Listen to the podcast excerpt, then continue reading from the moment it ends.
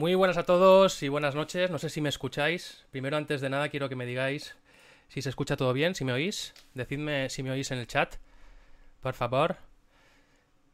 De momento nadie dice nada. ¿Se oirá? ¿Se oirá? Perfecto, vale. Pues nada, buenas noches, muchas gracias a todos por estar ahí. Em, bienvenidos a un nuevo directo, espero que esta vez salga bien. Hemos hecho pruebas antes, bastantes, así que yo creo que saldrá bien. No sé si os acordáis que en verano hice un vídeo en el que hablaba de dos doctoras que, yo creía que en un futuro no muy lejano pues iban a ser top de España. Tuve que borrar ese vídeo por cuestiones que ahora no, no vienen al caso, pero una de esas doctoras es la doctora Belén Tejedo, que es quien nos acompaña hoy aquí. Así que sin más dilación la vamos a meter ya en el directo. A ver si se pone... Hola. Hola. ¿Me oyes? ¿Me oyes bien? Te escucho perfecto, Borja. En el chat, en el chat se escucha, ¿la escuchan? Que nos den el ok y continuamos. A ver, a ver, a ver, por favor, decidme que la escucháis, por favor. Buenas noches a vale, Perfecto. Pues nada, buenas noches, Belén, ¿qué tal? ¿Cómo estás? Muy bien, ¿tú cómo estás? Yo bien, nerviosito también como tú, ¿no? Mucho, ¿eh? Hemos hecho la prueba y ha sido como de, ay, pero bueno, bien, va a salir bien. Bueno, no pasa nada. nada, eh, antes de nada, ¿quién es, ¿quién es Belén Tejedo? Pues antes de quién es Belén Tejedo, sí que me gustaría decir que yo pues, soy como la cara visible, ¿no? Porque me gusta el tema de las redes sociales, pero represento un poco a, a un equipo de 14 personas, porque al final el injerto capilar no lo hace solo el cirujano, es como una cadena de montaje. Yo pues soy un eslabón. Soy la cirujana capilar, eh, trabajo en la clínica Cira. El famoso equipo Cira. El famoso equipo Cira. Siempre, siempre lo importante es el equipo. Sí, se me ha olvidado decir en la presentación que eres una de las tres cirujanas de, Clínica Cira. Aunque eres la más activa en redes sociales, o por lo menos a las otras dos no, he conseguido seguirlas, sí que eres la, la cara más visible, como tú bien dices. Exactamente, somos tres, la doctora Ochoa, la doctora Coello y, yo, pero bueno, al final esto me gusta y, al final pues la gente se mueve mucho por, por las redes y siempre está bien pues eh, salir.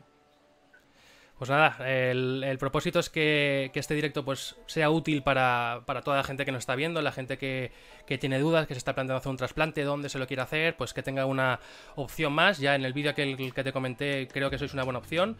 No, no recomiendo nada porque ya escarmenté en el vídeo con los comentarios que me pusisteis. Yo no recomiendo, yo os pongo una opción más que, la tengáis en el radar. Y antes de pasar a la primera, de la primera pregunta... Eh, no, mejor dicho, pasando a la primera pregunta, que es una pregunta obligada y que es una duda que yo tengo desde hace mucho tiempo. ¿Se dice unidades foliculares o folículos? ¿Me han extraído 2.500 unidades foliculares o 2.500 folículos? Eso es como la eterna duda y es cada consulta es siempre lo mismo. Entonces, eh, lo voy a intentar como simplificar mucho para que la gente lo entienda. Cuando hablamos de folículo, hablamos de pelo. Unidades foliculares es un, término, un término que utilizamos en, cirugía capilar porque es cómo crece el pelo en el cuero cabelludo, que es por agrupaciones. Entonces, un pelo es un folículo, una unidad folicular está formada por dos, tres, cuatro, cinco pelos. Hay unidades foliculares que un pelito nada más. Entonces, hablar de folículos mm, a mí no me gusta porque si tú vas a una clínica y te dicen te voy a poner 4.000 folículos, realmente quien te lo dice no, no sabe si va a llegar a ponerte esos folículos porque los folículos se calculan después de la extracción. Cuando se clasifica el pelo, se multiplica y entonces sacamos eh, el número de, pelos que hemos puesto. Debemos de hablar siempre en unidades foliculares, siempre, siempre. Es lo que se puede estimar. Yo igual saco 2.500 eh, y hasta que no hago la cirugía no sé a cuántos folículos va, va a corresponder. O sea, lo correcto es decir, eh, me han extraído 2.500 unidades foliculares y me han implantado 5.000 folículos, por ejemplo. ¿No? Exacto. pues Me, han, extraído 3.000 unidades foliculares, que en total han sido 6.000 folículos. Eso sí que me cuadra, por ejemplo. Pero hablar de, folículos eh, realmente a mí no me gusta porque es súper confuso. Entonces, hay que hablar de unidades foliculares que realmente es lo que el cirujano puede estimar que puede hacer en una, en una extracción. ¿En injerto capilar somos todos óptimos candidatos o vosotros hay casos en los que decís o le decís al paciente, mira, la verdad que tu caso es inviable y no, no podemos operarte, no es viable tu trasplante? Muchos en realidad eh, os sorprenderíais porque decimos, o por lo menos eh, nosotros decimos más no que sí eh, en las consultas. ¿Por qué? Porque el paciente ideal pues no existe así de, primeras. Hay poquitos pacientes que tienen zonas donantes muy buenas y la realidad que nos encontramos es que pues, muchos pacientes necesitan una premedicación, necesitan mejorar zona donante y más importante que eso, quizás reducir la receptora, porque hay veces que es, la receptora es, gigante, es muy grande, entonces no tienes eh, capacidad para cubrirla y necesitas reducirla y se reduce con medicación. Entonces, hay pacientes que yo digo, pues son aptos con premedicación y hay pacientes que, por desgracia, pues tienen una zona donante tan reducida y un área eh, receptora tan extensa que, no son aptos para trasplante, pero que al final pues tienen su salida eh, en la tricopigmentación, por ejemplo, o una prótesis capilar, pero hay una salida estética que está ahí. Pero si hay que desaconsejar un, un trasplante, se desaconseja, claro que sí. O sea, siempre hay que mirar por, por lo mejor para el paciente y, pues no en el, eh, en el tema del dinero. O sea, si no se puede operar, no se opera, pero sí. Llevamos a la cirugía pues que, le quede, que le quede bonito siempre.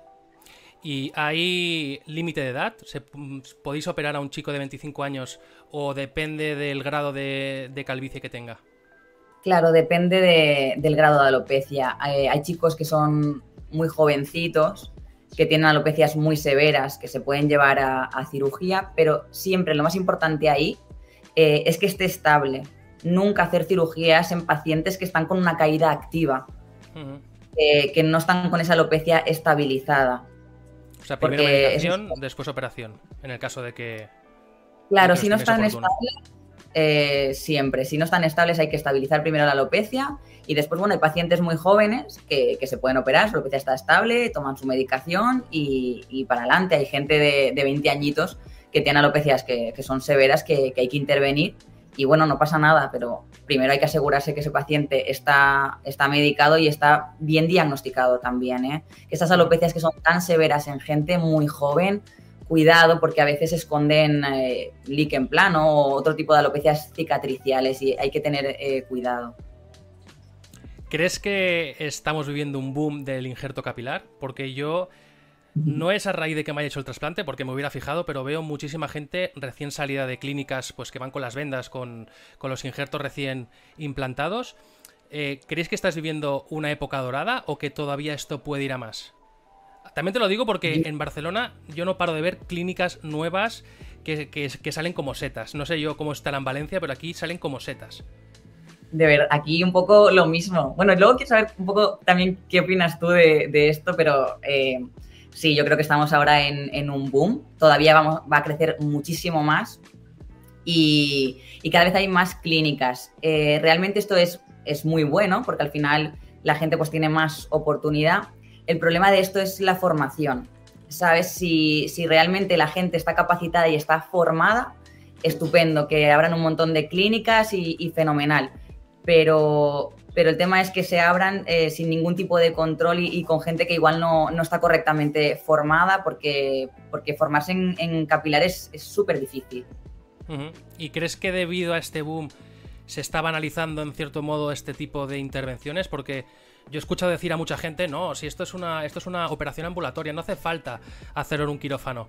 Eh, en un box normal o en una consulta corriente y moliente se puede hacer. Y esto me lo han dicho. Sí, yo eh, también, de verdad que a veces eh, me llevo las manos a la cabeza en plan de no puede ser, incluso cosas que veo eh, por Instagram y demás. Mm, es una cirugía ambulatoria, entre comillas. Es decir, es una cirugía que, bajo mi punto de vista, debe ser realizada en un quirófano. pienso que el material debe de estar estéril, porque muchas veces no se guarda ni esa esterilidad. Es como de, bueno, es una cirugía que debe ser aséptica, pero no debe ser estéril pues no, discúlpame, pero yo eh, cuando veo imágenes de gente realizando injertos con guantes de caja, me parece eso una aberración. Al final tú estás haciendo unas incisiones, aunque sea con un implante, y eso tiene que estar con material estéril. tienes que tener un equipo formado para todo. Utilizas lidocaína. Lidocaína es un cardiotóxico, es un anestésico que es cardiotóxico. Entonces necesitas gente formada. Un paciente puede tener una taquicardia, puede sincoparse, se puede intoxicar eh, por lidocaína. Necesitas eh, una bala de oxígeno, un AMBU, necesitas tener equipo de reanimación y gente que esté capacitada. Entonces, yo qué sé, eh, ambulatoria, bueno, entre comillas, y una sala blanca, pues para mí no son condiciones. O sea, que, muchas veces eso, o veo hacer mesoterapias sin guantes, no cirugía, en mesoterapia, unos guantes, o sea, veo cosas que, no veo bien, esto, la verdad. Esto ocurre no solo en Turquía, eh, en España ocurre y bastante, más, más de lo que pensamos. Tal cual. Mira, me está preguntando aquí si hay reanimación en Cira. Esta pregunta no la tenía, pero me parece interesante. Sí, o sea, al final, eh, bueno, estoy yo, yo realmente mm, soy médico de urgencias, esa es mi especialidad, o sea, mi especialidad de, base. Yo eh, he trabajado en un hospital y, he intentado siempre pues que tengamos todos los medios por si pasa cualquier cosa, que estoy yo. Eh, ya me he encargado de formar también a mi equipo en, reanimación para cualquier cosa que pueda pasar y al final pues yo llevo siete años de experiencia, eh, me encanta el paciente crítico y entonces pues en la clínica tengo de todo, que ojalá y, nunca pase nada, ¿sabes? Pero ojalá, ojalá. Y mm, ¿qué te iba a preguntar yo ahora? Eh, ya que hemos metido el tema de, Turquía con calzador, te lo he metido ahí con calzador, nos vamos a meter en el barro. Eh, Turquía versus España y por qué, las razones, pros y contras. A ver, es que el tema de Turquía es muy complicado. ¿Por qué? Si quieres te doy yo primero mi opinión, si quieres, y después tú me la, me la rebates.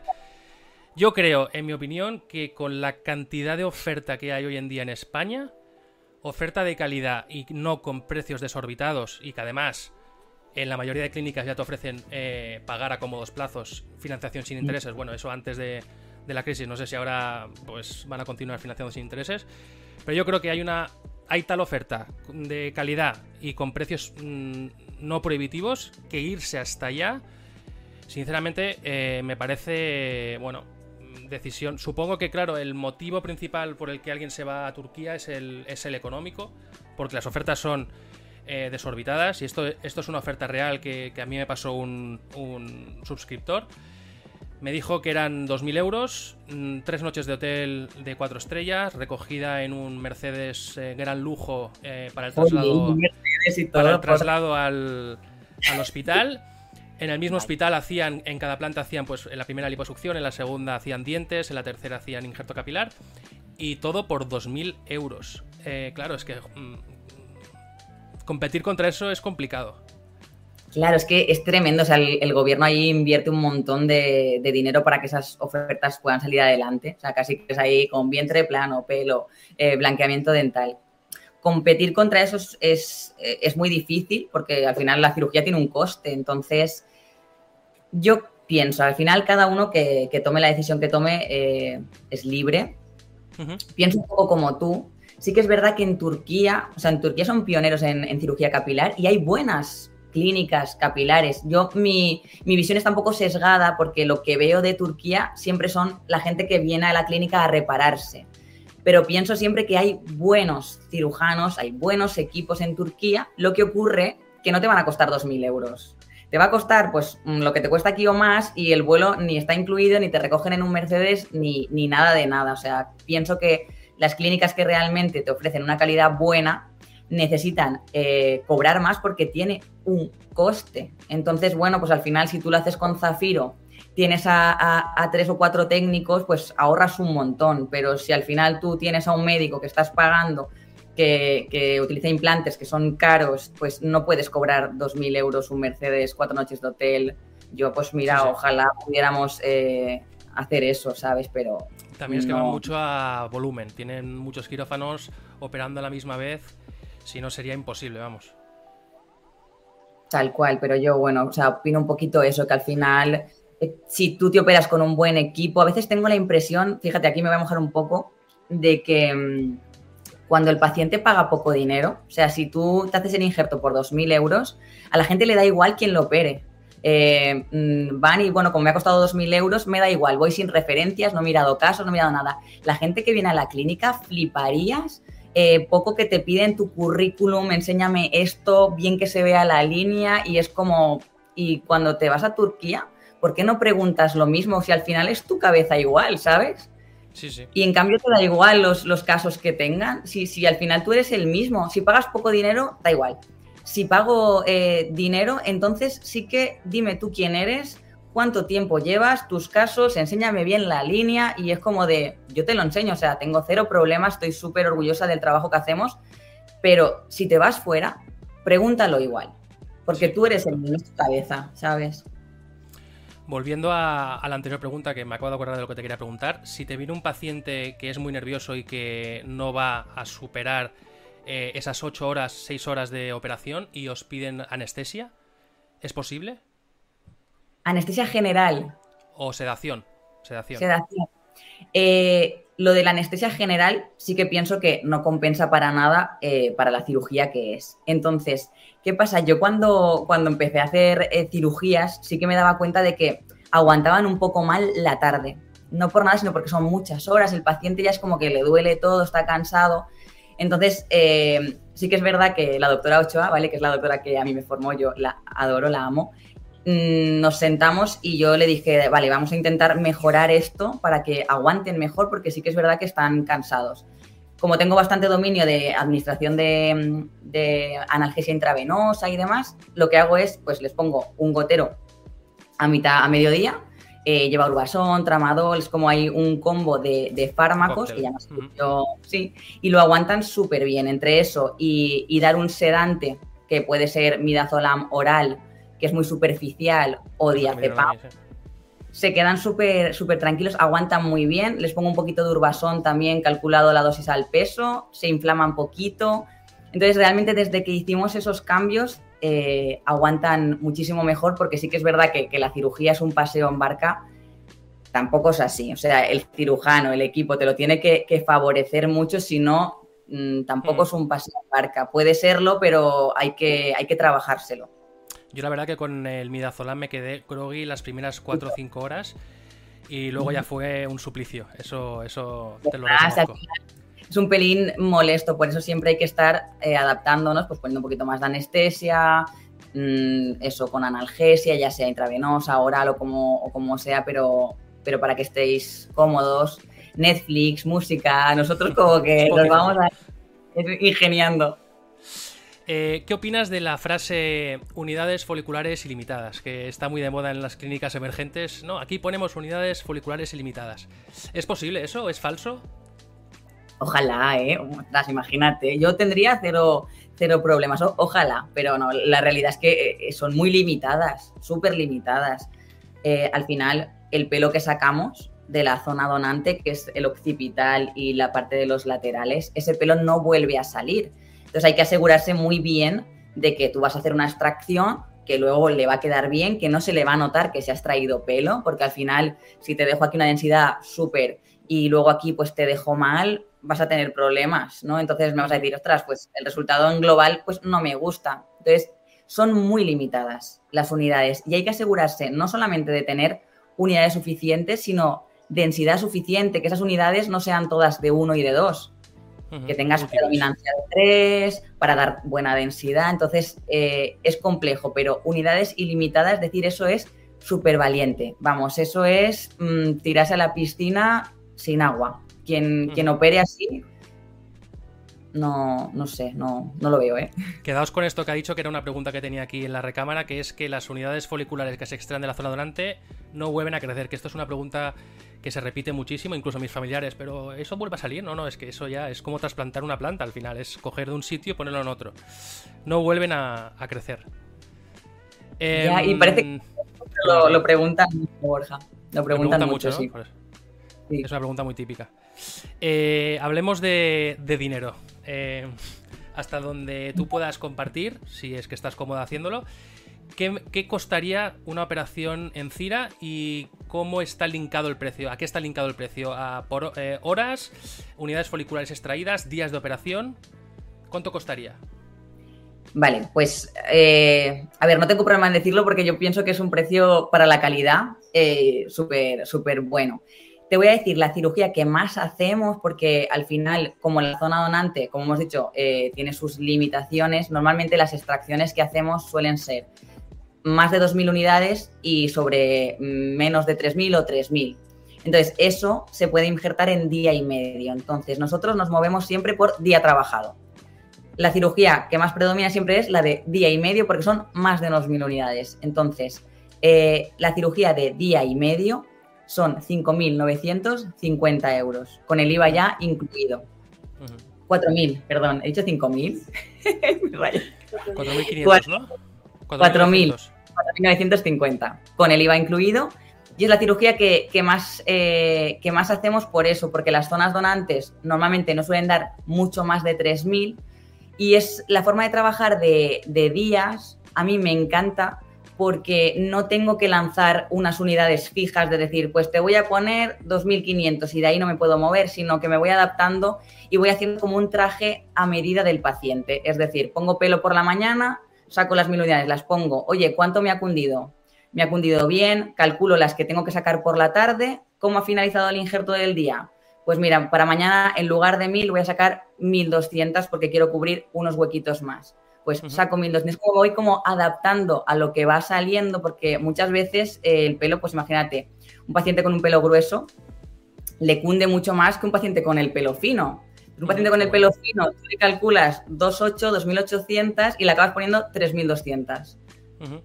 Así. Entonces, yo digo, pues bueno, día y medio. La realidad, la realidad es que hacemos día y medio y ponemos 3.100, 3.200 y al final como que nos, da igual porque, en fin, al final eh, no importa. día y siempre de lo que... De lo que siempre más. Nosotros, ya te digo, vamos a poner ahí ONG del pelo porque al final siempre acabo poniendo más unidades y, bueno, pues al final que le quede, que le quede al paciente bonito, que le quede bien y, nosotros... Es importante.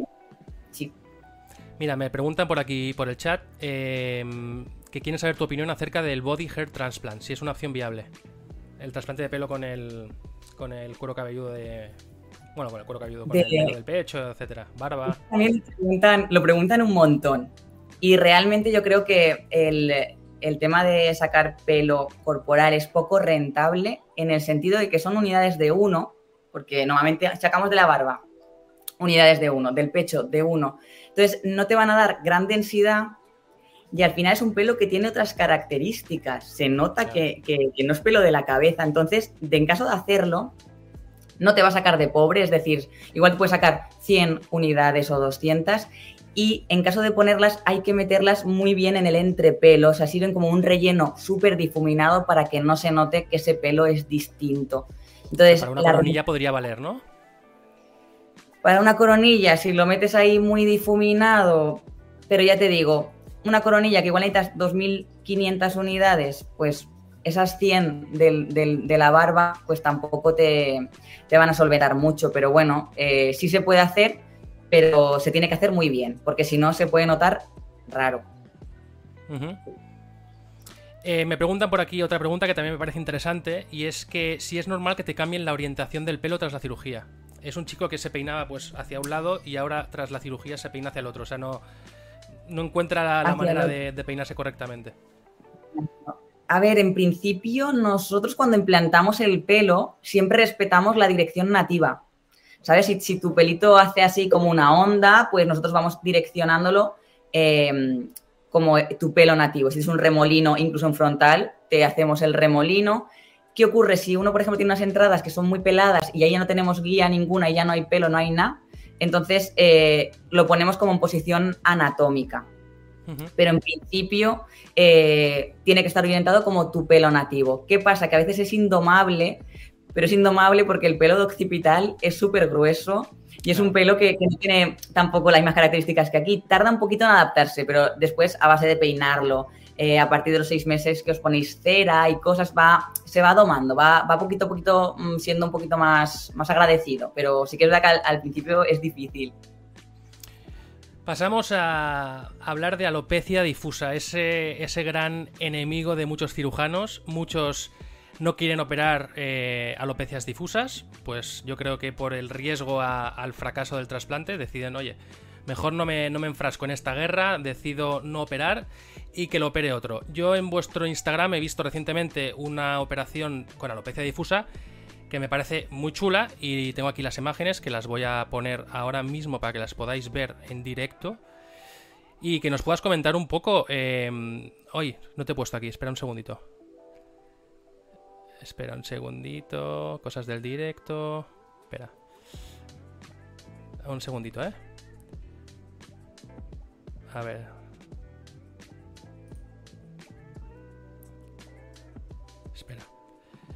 Te voy a poner, espera un segundito, eh, te voy a poner otra vez aquí. Y voy a poner esto. Copiar. Un segundito, ¿eh? Ya está.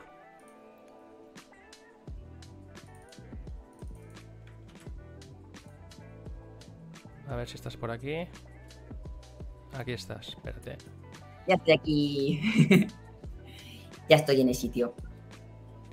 Uy, pero se escucha mal. Me parece que se escucha doble, sí. ¿Puede ser que se escuche doble? Bueno, si quieres comentamos, a ver, y, si no, pues como ya han visto la imagen...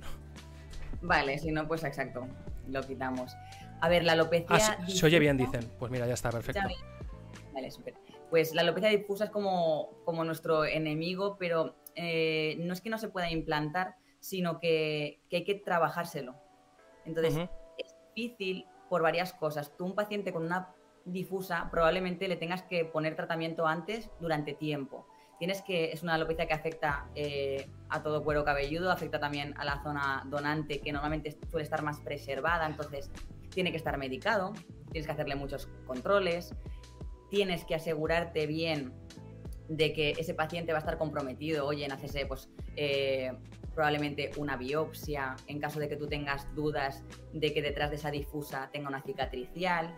Entonces, limitaciones que tienen que estar medicados tiempo antes de la cirugía, se tienen que comprometer a medicarse después de la cirugía, porque tienen alta probabilidad de que si no se medican el, injerto quede como desconectado y un poquito em, pierda de, o sea, pierde como la homogenización, o sea, no, quede tan homogéneo si no toman medicación y por qué probablemente si tú con el tricoscopio, que es lo que utilizamos para explorar, tienes dudas, tengas que hacerle una biopsia, porque normalmente, no todas, pero a veces asocian eh, cicatriciales.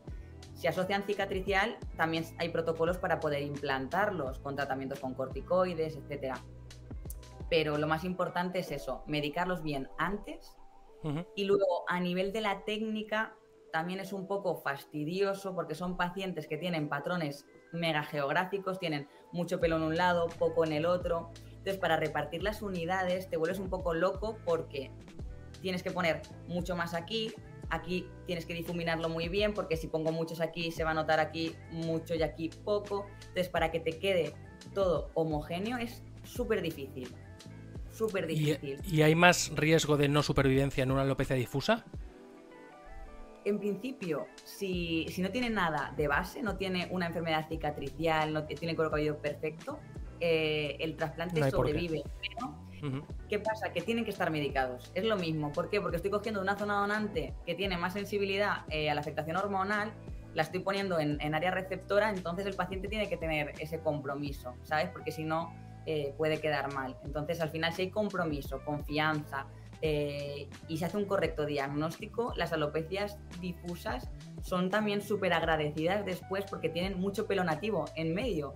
Entonces, eh, quedan luego preciosas, pero sí que es verdad que, hay que hacerlo muy bien. Y si encima se quieren bajar la línea, por ejemplo, mi paciente, que, yo lo adoro, pues claro, yo mi primera idea era conservarle su línea porque la tenía bonita y, y porque la alopecia difusa no afecta a la línea frontal, pero él se la quería bajar.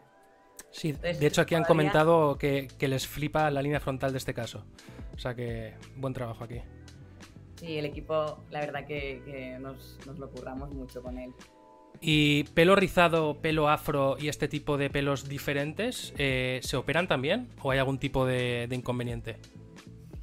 Ahí ya eh, el problema es más en la extracción del pelo. ¿Por qué? Porque es que el pelo rizado, eh, su raíz también está eh, como mm, en espiral, con lo cual hay más riesgo de transeccionar.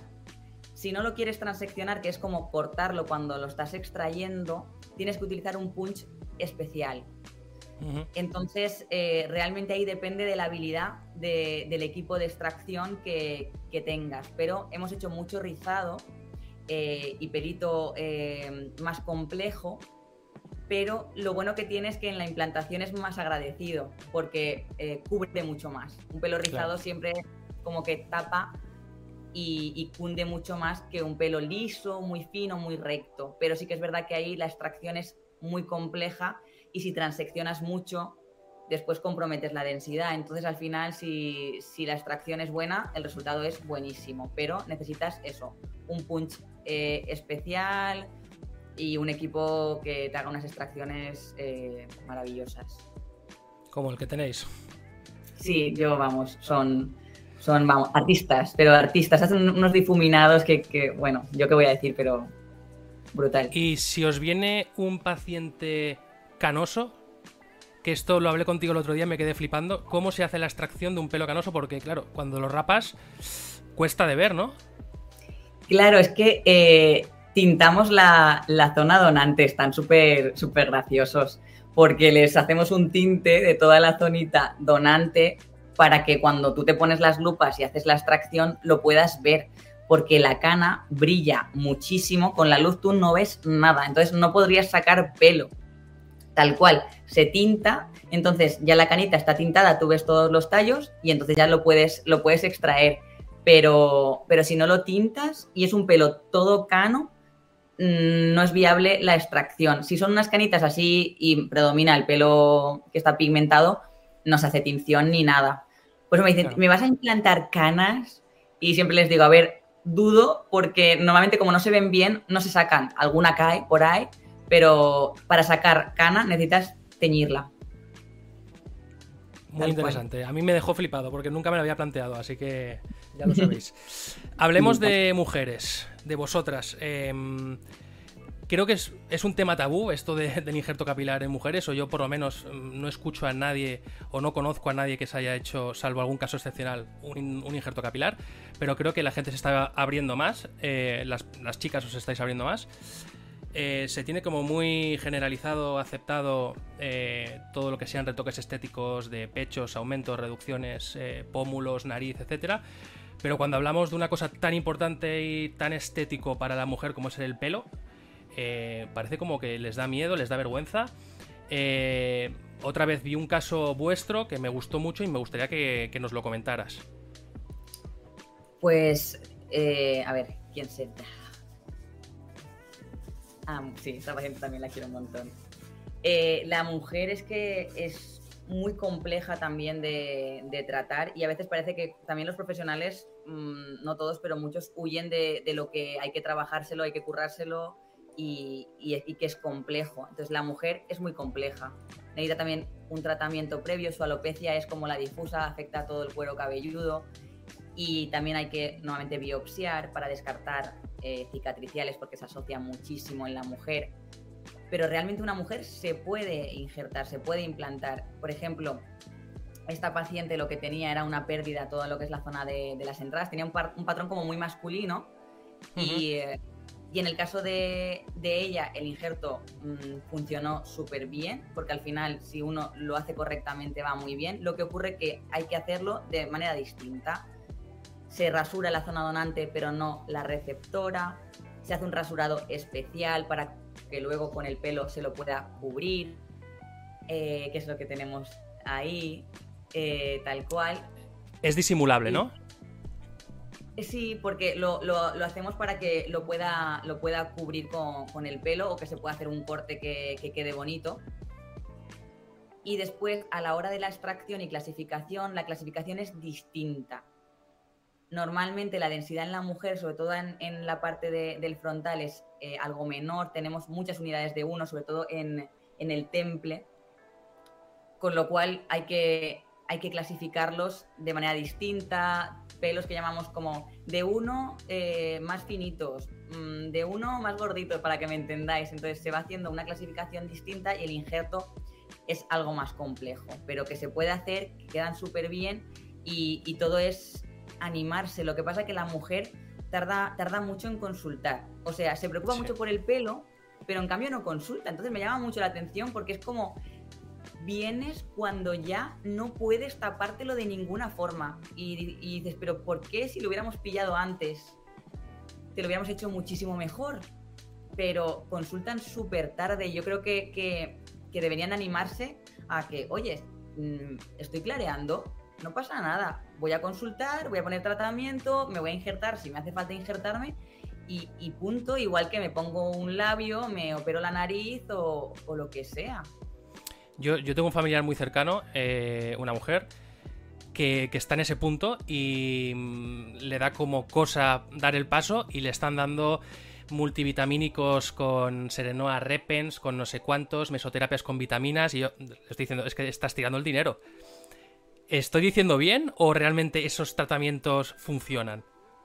A ver, mm, cosas que de base eh, no sean farmacológicas, si ponemos los pies eh, en la tierra, no van a ofrecer gran mejoría. Las mesoterapias, por ejemplo, eh, van muy bien, pero son tratamientos que están concebidos para ser coadyuvantes de, la farmacología, o sea, de, de, tratamientos orales en sí mismos pueden mejorar, pero no nunca pues, como un tratamiento oral y cuando la afectación es muy severa, igual que en el hombre, la solución es, el implante, más que nada porque hay cuero cabelludo que ya es cuero cabelludo, ahí ya no hay nada. Entonces tú puedes estimular, puedes dar vitaminas, puedes dar minoxidil incluso, que es un fármaco, puedes engrosar lo que tenemos, eh, pero llega un punto que la mujer, como en el hombre, ya no mejoras más con medicación, ya no mejoras más con mesoterapia, entonces ¿qué hacemos?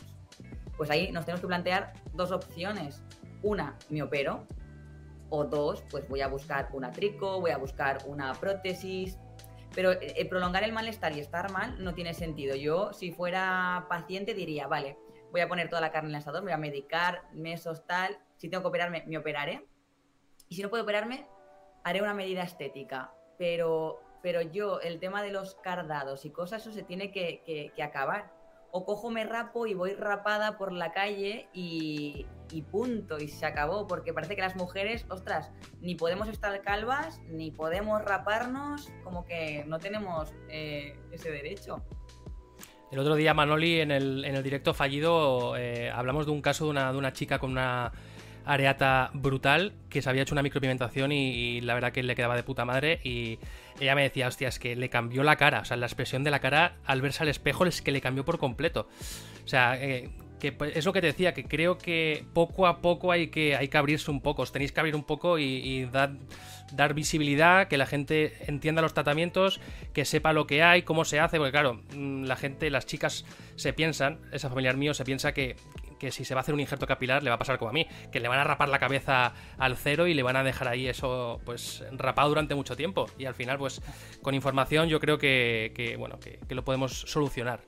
Y están, la verdad que las pacientes cuando se implantan están eh, súper contentas. siempre dicen, ay Belén, me esperaba más de lo que es. Como que pensaban que fue terrorífico, que íbamos a rapar toda la cabeza. No, se hace con mucho cuidado para que eh, no se note y al final como encima no, no rasuras ni siquiera la receptora o rasuras muy poquito, pues se tapa súper bien. Entonces, que como que ya se imaginan que va a ser aquello una catástrofe y, al final, pues eh, es muy bonito. Lo que pasa que es verdad que consultan poco, el equipo tiene que estar muy formado. Eh, realmente hemos empezado a hacer cirugías en mujeres cuando eh, tanto Ochoa como, como yo teníamos muchísimo dominio de, de la cirugía. Eh, ahora estamos formando a la doctora Coello y exactamente lo mismo. O sea, un cirujano tiene que tener eh, muchas unidades puestas, mucho dominio para, enfrentarse a una mujer porque realmente es complejo. Se puede hacer, pero, pero tiene su complejidad. Bagaje, bagaje. Un poquito, sí. Voy a cambiar otra vez aquí, a ver. Hablaremos después de, medicación, pero antes de nada, eh, te voy a hacer una pregunta que te hice en el directo de, Nico la semana pasada, que me la han vuelto a preguntar muchas veces, y es, ¿fue Zafiro o DHI. Tú me dijiste, me, respondiste que, se pueden hacer grandísimos trabajos con la, con la Fue Zafiro, pero yo, todos los profesionales, todas las cuentas profesionales que sigo en Instagram, como la tuya y como la de pues otras doctoras y otros doctores, diría que el 95 o, incluso más por ciento utilizan eh, implanters. Entonces, la pregunta es, ¿Crees que es una técnica que va a desbancar poco a poco al Fue Zafiro como el Fue Zafiro desbancó en su día a la técnica FUS? Yo creo que poco a poco con el tiempo sí, porque pienso que el zafiro al final es una técnica un poquito más antigua, eh, simplemente, pero pienso que no será pronto por, eh, por el tema del coste. Al final el zafiro es súper barato. Ay, te me fuiste. Perdón, perdón. Toco una tecla sin querer. El, zafiro es súper barato. ¿Por qué? Porque en sí el material es más barato, porque al final tú tienes a un médico que hace las incisiones y se va. Son cirugías de un día porque tienes a, tres técnicos eh, poniendo el pelo con la pinza. Entonces, a nivel de coste, eh, es muy barata, entonces es muy rentable para, para, digamos, para un empresario, ¿no? O sea que eso no se va a acabar porque, porque habrá muchas clínicas que miren solamente por, por el tema del dinero y entonces pues continuarán. Sí que es verdad que hay gente que hace zafiro muy bonito, eh, es gente que ya lleva muchos años y son pocos los que dominan eh, eh, el zafiro. esos equipos, pues hay poquitos. Entonces, lo que puedas ver de zafiro normalmente no suele ser de, calidad porque son equipos que todavía no tienen esa, experiencia. En cambio, el implanter, sí que es verdad que bajo mi punto de vista, al final es, mi técnica, es la que yo domino, pero pienso que, que podemos dar algo más de naturalidad, juntamos más las unidades, hay más densidad, si se maneja bien el implanter, es como un boli. Yo puedo poner el pelo como quiera, te puedo hacer un remolino, puedo seguir tu pelo nativo, las puedo juntar. Eh, y el zafiro, pues al final es un bisturí, haces unas incisiones y, sí que es verdad que, hace años pues era la técnica que había, pero ahora yo pienso que, el implanter poquito a poquito irá comiendo terreno, pero luchamos siempre contra eso. La competencia por precio es malísima, porque contra eso muchas veces no, se puede luchar. A mí el implanter me mola, la verdad que los resultados me gustan. Eh, me, me, preguntaba un chico de Colombia antes en Instagram, justo antes del directo, que tiene un problema con alopecia difusa y no sabes si el implanter, o sea, si la DHI es eh, más recomendable que la FUE Zafiro para, este tipo de, alopecias. ahí sí que me mojaría y te diría que sin duda sí.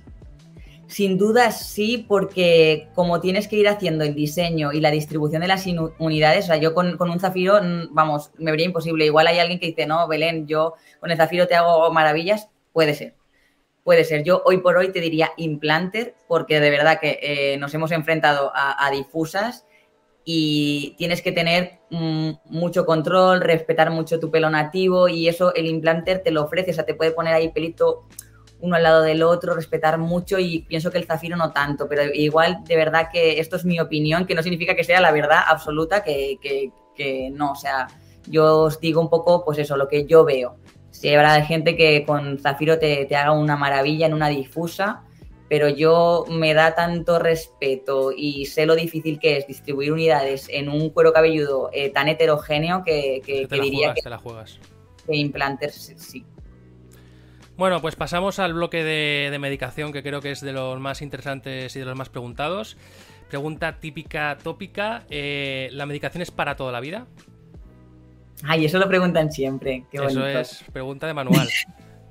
de manual total. La medicación realmente no es para toda la vida, eh, es hasta que la alopecia estabiliza de forma natural. Sí que es verdad que eso suele ocurrir pues, hacia los 50 años, hay gente que un pelín más tarde.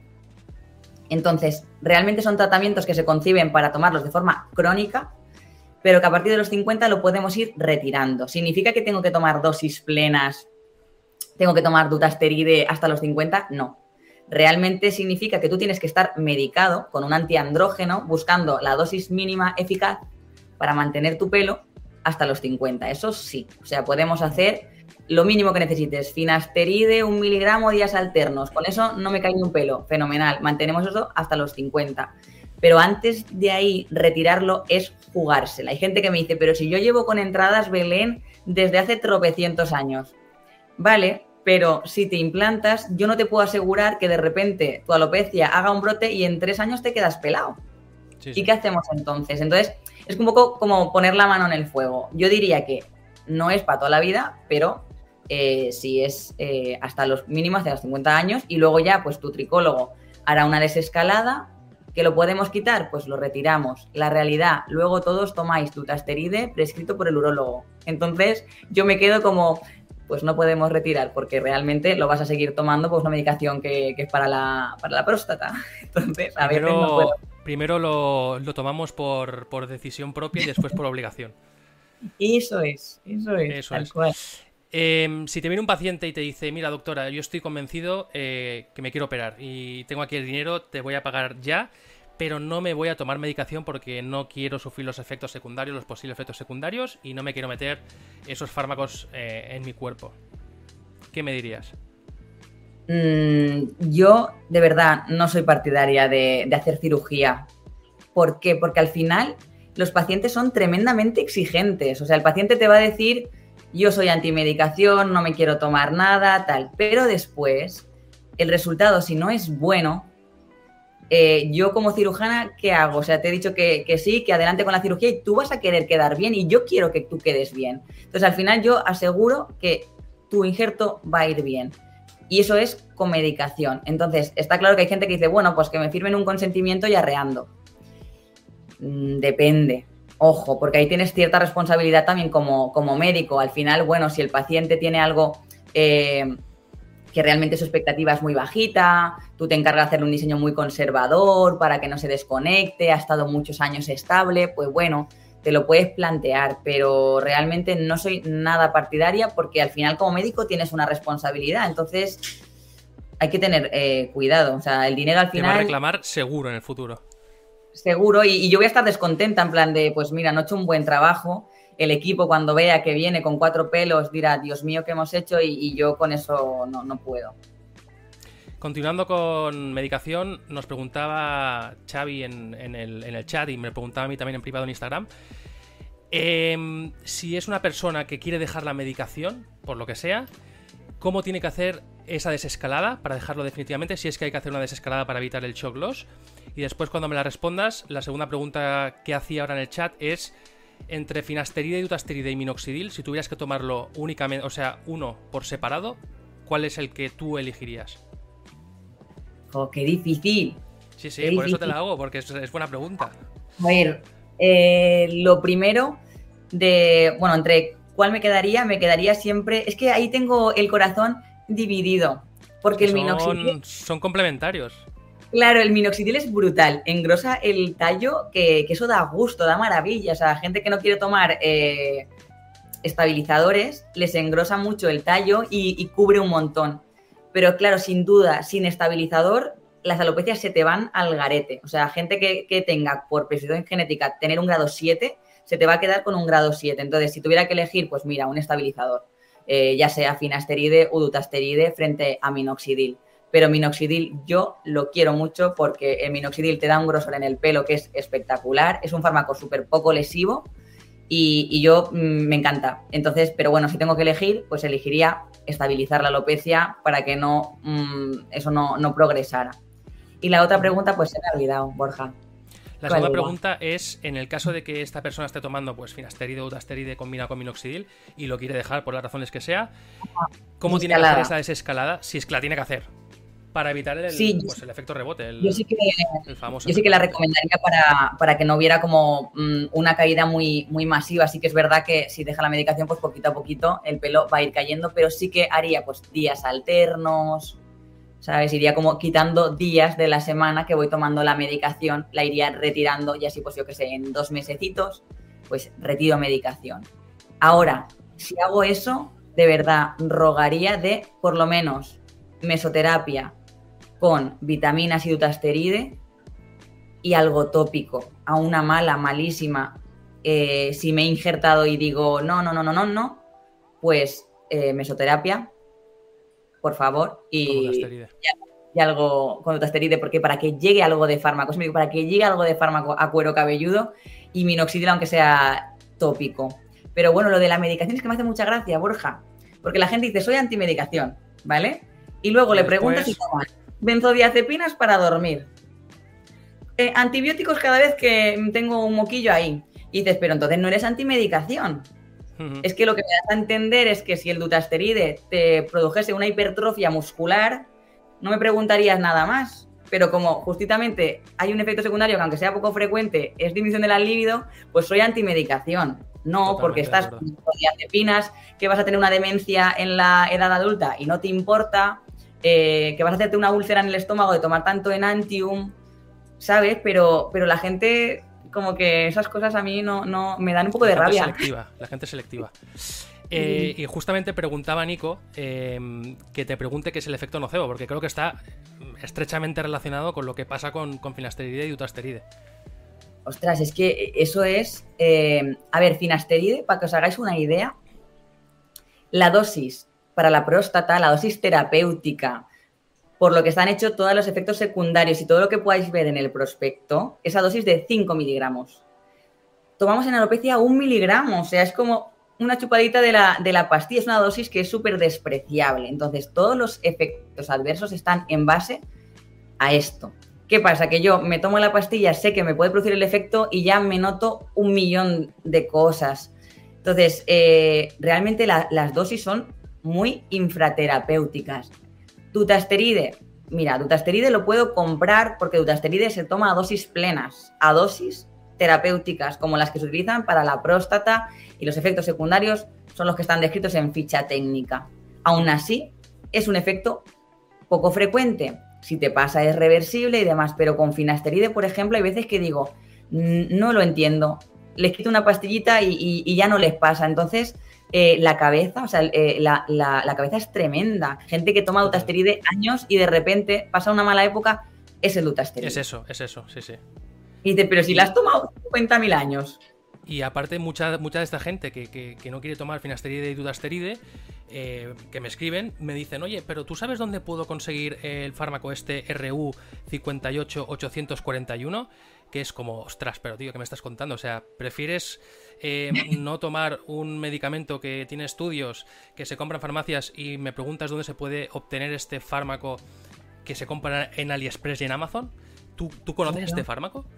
Sí, la gente es así, ¿eh? Este, es que a mí de verdad nunca dejarán de sorprender. Yo amo estas cosas del consulteo porque es así. O sea, este fármaco lleva tiempo ya. O sea, este fármaco es antiguo, pero no ha pasado nunca los controles de seguridad en humanos. Ojo, que te estás tomando algo que no se ha tomado ninguna persona nunca, se ha quedado en proceso como experimental. Entonces, que puede ser súper buen fármaco, pues por lo que promete, parece que como va muy selectivo al receptor de la DHT y no inhibe la 5-alfa reductasa, vale, como fármaco es muy prometedor, pero si no ha pasado los controles de seguridad en humanos, no está aprobado por la FDA ni por ninguna europea, te lo estás tomando, o sea, te lo estás poniendo en este caso porque es, es un tratamiento etópico, no sabes ni cuánta absorción tiene eh, a nivel sistémico.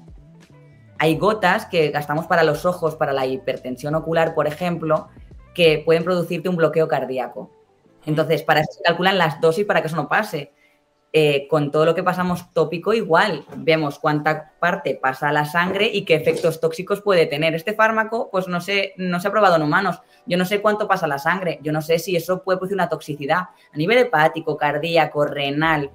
Entonces, eso me parece, te lo juro que... que Temerario, pero, pero, pero el dutasteride no, que lleva 50.000 años en el mercado, que se utilizan ancianos, eso no pero ponerme aquí una, un RU, una vaina que ni siquiera han probado en humanos, eso, eso sí, porque, porque no es oral. Pero no, entiendo eso. Sí, sí. ¿Y mm, hay terapias alternativas? Em, si yo no quiero tomar, porque tengo efectos secundarios probados, los, tengo, eh, ¿me puedo, ¿puedo mantener mi trasplante a base de PRPs, eh, mesoterapias, con vitaminas, no con dutasteride y sopalmeto, por ejemplo? Eh, no, ahí nos queda mm, rezar realmente porque ahí la genética va a decidir si el injerto va a ir bien o no, si mi alopecia va a progresar o no. Si me dices con algo de fármaco infiltrado o tópico, te digo, podemos, rezamos, pero rezamos menos porque sí que puede mantenerse, pero eh, solamente con PRP y vitaminas, no, porque es que son cosas que están concebidas para eso, para estimular, como tratamientos eh, coadyuvantes a la medicación, pero en sí mismas, en monoterapia que llamamos, no, no son efectivas. Entonces, lo puedo hacer, pero, pero ahí ya es como, bueno, pues y que pase lo que pase, ¿sabes? Voy a fortalecer lo nativo, voy a, voy a tal, pero, pero ya es suerte que tú tengas de que tu alopecia pues eh, no progrese porque estabiliza a los 30 y tengo 30 y, ya está. Y en el caso de que esté buscando descendencia, me preguntan por aquí, que esta también me la hacen mucho, pero nunca la contesto porque no soy médico. Y es una pregunta muy importante que no se debe hacer a una persona como yo y hay que hacerla pues en días como hoy. Así que Adrián, muchísimas gracias por esta pregunta. En el caso de que estés buscando descendencia, ¿hay que parar el tratamiento? El dutasteride la mala pata que tiene es que se elimina por vía espermática. Entonces, no es que te produzca infertilidad ni demás, o sea, ni, ni, ni más, sino que se elimina por el esperma. Entonces, lo que pasa es que pasas eh, ese, ese, medicamento a una embarazada. Entonces, es como si la embarazada lo estuviera tomando y las embarazadas, pues todos sabemos que no pueden tomar fármacos y en concreto, pues el dutasteride es teratogénico, produce malformaciones en el feto. Entonces, lo que el dutasteride hay que retirarlo seis meses antes porque no puede estar en, vía espermática porque puede estar a la mujer y esa mujer embarazada estaría tomando un fármaco y eso no se puede. ¿Qué ocurre? Que finasteride no se elimina por vía espermática, es seguro. Entonces, normalmente yo lo que os digo siempre es, quitamos el dutasteride seis meses antes, pasamos a finasteride y una vez la mujer está embarazada, pues se toman precauciones para que incluso con finasteride, que no pasa vía espermática, por si pudiera, pues yo que también soy ver eh, esto, eh, pudiera pasar algo, pues preservativo, ¿sabes? Que no pasa, pero por si acaso, para que eh, os quedéis como súper tranquilos. Dutasteride no, hay que retirarlo, finasteride sí que se puede y cuando está embarazada, pues se pone un preservativo, evitamos, hacemos barrera para que no pase en caso de, que hubiera algo que no lo hay, pero por si acaso, y, yo con eso mm, respiro tranquila. Muy bien. Una pregunta muy típica, ya, ya, estamos acabando, o sea que ya estamos llegando al final de este directo. Em, es una pregunta que, a todos, a mí se me ha pasado por la cabeza cuando estaba pues eh, inmerso en mi proceso. El, el, pelo crece de manera sincronizada, porque cuando en los primeros meses, cuando nos vemos al espejo, vemos que una zona está crecida, la otra no, nos rayamos la cabeza y es una pregunta muy típica. Ya, esos momentos son, son difíciles el pelo no crece eh, a la vez. Eh, hay unidades que van más lentas, otras se activan antes, digamos, porque al final como eh, los folículos, o sea, las unidades, los bulbos van entrando como en reposo, cada uno entra en reposo a un ritmo y crece a otro ritmo diferente. Entonces, lo vais a notar desigual prácticamente hasta los seis meses. A los seis meses ya queda bastante uniforme y luego ya, pues, súper bien. A partir de los seis meses pero al principio, sobre todo, pues a los tres que están viendo que pues, una entrada sí que ha crecido, la otra sigue en desierto, entonces eso no hay que preocuparse porque cada unidad lleva su ritmo, ha entrado en reposo en un tiempo y va a activarse en otro tiempo distinto, entonces al principio queda súper parcheado, un mosaicismo ahí espectacular, pero hay que confiar y ya te digo, a partir de los seis meses ya no se nota. Hay unidades en crecimiento, pero están todas ya prácticamente muy larguitas y ya queda todo como muy homogéneo. A los seis meses a mí me encanta. Hay unidades en crecimiento, pero queda ya como más homogéneo todo y, hay que tener pues esa paciencia. Y esta pregunta es muy de la época. Eh, efluvio estacional. A mí me pasó en marzo y ahora le está pasando a muchísima gente. Eh, te lavas el pelo en la ducha, te miras la mano y te llevas las manos a la cabeza del desastre que estás viendo en tu mano. Em, pasa siempre, es normal, se puede recuperar. ¿Cómo evitarlo o cómo pues eh, mantener ese cabello que tenemos durante este, estos periodos de cambio de estación? sí que es verdad que hay gente que es como más sensible al efluvio. Por ejemplo, mujeres hacemos muchísimo efluvio, o sea, tenemos, vamos, eh, hipersensibilidad.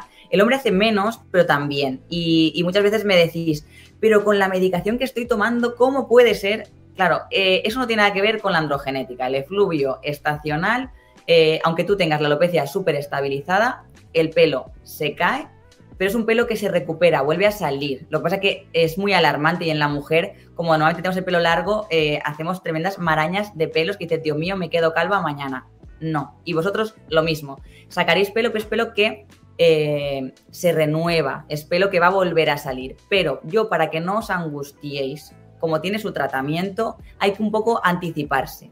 Es decir, intentar hacer. Y aquí, por ejemplo, la mesoterapia me encanta. ¿Ves? Aquí súper bien. Porque hago una mesoterapia o dos. ¿Pero con vitaminas o con dutasteride? Con vitaminas, en este caso, porque simplemente es el hecho de estar pinchando un cuero cabelludo y estimular. Yo siempre hago vitaminas con dutasteride porque ya que pongo algo, pues pongo el fármaco porque yo soy súper pro dutasteride. Entonces, ya que me hago la meso, vitaminas con dutasteride, pero al final es por el hecho de dar un refuerzo, estimular y producir una pequeña inflamación con la mesoterapia y, la, la realidad es que frena la caída. Y el PRP aquí, por ejemplo, pues también es útil porque simplemente consiste en estimular factores de crecimiento, colágeno, elastina, además, y, y es lo que necesita el efluvio realmente para frenar un poco. Pero al final el pelo que tiene que caer va a caer porque es la naturaleza, se cierra el ciclo, entran en telogen, caen y, vuelven a salir. Entonces es un pelo que, normalmente si os preocupa mucho, pues mesoterapia, nos, nos adelantamos un poquito al otoño, nos hacemos una meso o dos en septiembre y ya lo paso el efluvio como más ligero, pero algo va a caer porque es la naturaleza.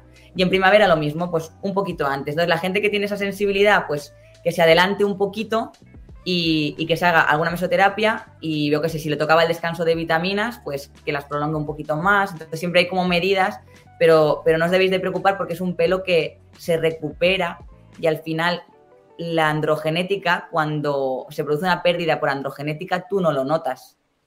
La androgenética va súper silente, es su característica principal. Cuando tú notas caída de pelo, eso normalmente es un efluvio siempre. Y este efecto que eh, has comentado que, queréis eh, buscar eh, con, los micropinchazos, ¿se puede llegar a conseguir con un dermaroller? El dermaroller no me gusta nada, o sea, no me gusta nada. Dermaroller del que tú te haces manual. Sí, que yo, yo no lo he hecho en la vida, pero me lo están preguntando aquí si sirve de algo y si es recomendable. Mm, yo no me Creo gusta. que va en la línea de los micropinchacitos, entonces por eso ha hecho la, pues pregunta, Víctor. realmente la, está pensado como con la misma intención, pero es que el Derma Roller no tiene lo mismo. Es que es como una excavadora, hace como mm. unas heridas que son demasiado agresivas, se pasa. Entonces, eh, ese principio de la inflamación se tiene que hacer con punciones que siguen un trayecto muy controlado. Tú lo puedes hacer con mesoterapia o lo puedes hacer con microneedling, que es un dispositivo de microagujas, que es como una máquina de tatuar. Eso es otra cosa, pero el dermaroller del rodillo, eh, hay casos y hay artículos de casos descritos de fibrosis secundaria abuso del dermaroller. Porque al final generas una herida, una cicatrización continua que, que genera una fibrosis. Entonces, no me gusta. Al final, los tratamientos tienen que ser por profesionales. Entonces, lo que tú te puedas hacer casero en tu casa, eso ya entra dentro de, tu responsabilidad, pero las excavadoras estas a mí no me gustan nada. Evitadlas, evitadlas. Sí, porque bueno, ¿qué hacerte eso? Perfecto, microneedling. Vas a un sitio, te hacen el microneedling, te pones lociones, tiene más o menos eficacia, pero bueno, o una mesoterapia. Tienes un profesional con una aguja, que además esa aguja está correctamente aséptica, está esterilizada, está recién abierta para ti, con un trayecto limpio, que te genera inflamación pero no es agresivo, eso es una cosa. Pero el dermaroller de tu casa, que te produces heridas al final en, cuero cabelludo, eh, esa inflamación no es buena, porque no está controlada. Pues no, yo, yo, ya tengo una última pregunta que no tiene nada que ver, que es, para cerrar el, el vídeo. Y así que nada, si tú quieres comentar algo que, se nos haya escapado y que quieras comentar, pues te dejo.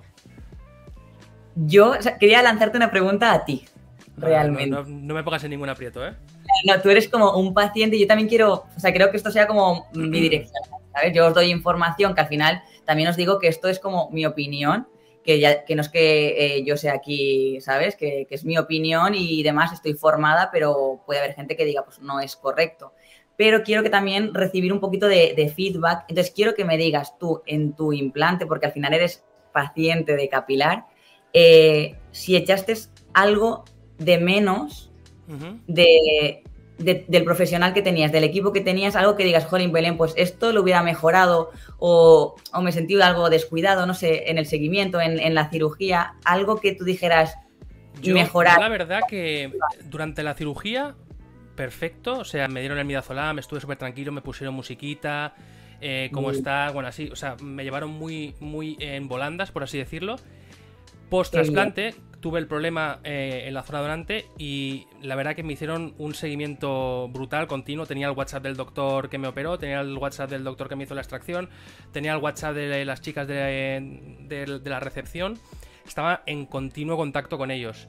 Em, en ese sentido no he, no he notado o no he echado nada a faltar. Incluso después, cuando me he querido hacer una micropigmentación o ante, con anterioridad que me hice los PRPs, mesoterapias, todo esto se hizo cargo en la clínica, pues un poco como contraprestación a lo que me había pasado en la, zona donante.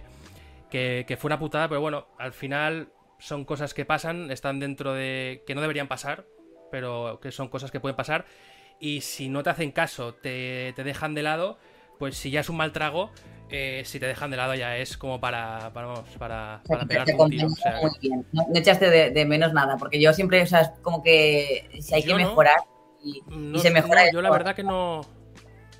La verdad que si yo, por, yo, por ejemplo, si yo montase una clínica, la montaría en un sitio que tuviese parking, porque la salida de de la clínica con todas las vendas y todo eso, o sea, para mí fue traumático.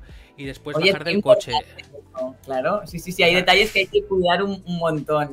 Yo que es que, aunque no lo parezca, soy hipervergonzoso y el, tramo de 5 metros eh, desde el coche hasta la puerta de mi casa con la gente en el bar ahí abajo, o sea, fue lo, peor, lo peor de mi vida. O sea, toda esa gente que se va en avión con el trasplante en la cabeza, olé, olé vuestros, vuestros pues, bemoles no pensamos, pero, pero jolín, claro, eh, al final sales a la calle con, tu cabeza inflamada, medio deformado. bueno, la gente te mira, aunque la gente te diga, no, no, no es para tanto, la gente te mira, la gente te mira, es así. Bueno, sí, depende de, lo vergonzoso que seas.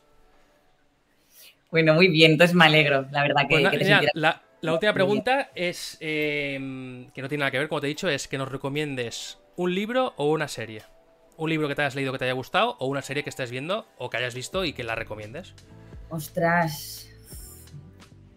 Qué difícil, porque además de, series vemos una cantidad. Claro, es que además. Eh, tremenda. Mi peli favorita es Un paseo para recordar, eso sí. Eh, pero la última serie de Netflix que vimos en la clínica, que está causando eh, estragos, es la de Dame.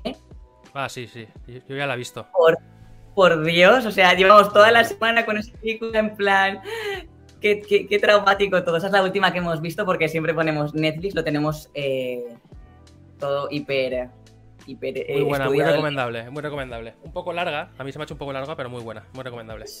Es, tremenda, es, vamos, tremenda, tremenda. Y libros, pues mira, me estoy leyendo ahora em, El amor como un elefante y es, bonito, la verdad. Me sirve un poquito pues para lo anotamos. Es guay. Pues nada, te dejo aquí un espacio de, autobombo para que digas dónde te pueden encontrar la gente que te quiera buscar. Sé que tenéis un canal de, YouTube nuevo eh, de Clínica así que te dejo aquí tu espacio de, autobombo. Bueno, yo solo soy, vamos, fatal, pero bueno, yo creo que eh, al final el Instagram de, de Cira lo pueden buscar. Realmente el mío eh, tampoco quiero decir, tampoco es que quiero aquí yo echarme flores, seguidme, tal. Eh, con que sigáis al de la clínica, que es Clínica Cira, y tenemos en nuestro canal de YouTube que estamos ahí pasito a pasito haciendo vídeos que al final es para informar a, los pacientes, cosas que, tengáis curiosidad, pues siempre podéis comentar en los vídeos, pues eh, queremos que hagáis un vídeo de tal, cualquier cosa que se os pase por la cabeza, la verdad que estamos ahí eh, las tres cirujanas eh, haciendo vídeos para intentar ayudaros y, os lo agradeceríamos si queréis algún tema que queréis que hablamos y tal. Hacemos unas presentaciones. Suscribiros, al canal de Cira. Bueno, yo, he dejado, voy a dejar los links en la, descripción. El, de tu Instagram ya lo he dejado, así que no hace falta que, que, lo digas, que te da vergüenza, así que ya lo dejo ahí para que la gente te siga. Muy bien, Borja, un placer. ¿Has, ¿eh? cómoda o no? ¿Has estado cómoda? Bien. Súper cómoda, súper cómoda. al final es, como un injerto, es, menos de lo, que, de lo que uno se piensa. Tal cual, porque estoy, la verdad, como solo te veo a ti, es como que estoy aquí eh, en familia. Además, como estoy en mi casa, tengo aquí a Lorena controlándome los, gatos para que no aparezcan por aquí. Así que he estado súper, súper a gusto contigo. Me alegro, me alegro. Pues nada, ya sabes, eh, cualquier día que, te apetezca hablar de algo en concreto, pues aquí estamos. Incluso podemos hacer, un, podemos hacer como de varios. Hacemos aquí como un, debate. Que eso está, está, muy guay. Invitando a más gente, debates, ya se puede hacer cositas. Claro, sí, sí, me haría mucha ilusión, Borja, la verdad. Pues nada, muchísimas gracias a todos por los, que habéis participado en el chat, que joder, eh, habéis sido bastantes. Y nada, eh, como os dije en el vídeo anterior, colgaré este vídeo entero para el que lo quiera ver entero, pero lo voy a ir colgando en partes que yo creo que se puede sacar eh, bastante jugo a todo lo que ha dicho, la información tan interesante que ha dicho la doctora Belén Tejedo. Y nada, eso, que muchísimas gracias y nos vemos en el, en el próximo directo. Adiós. Adiós.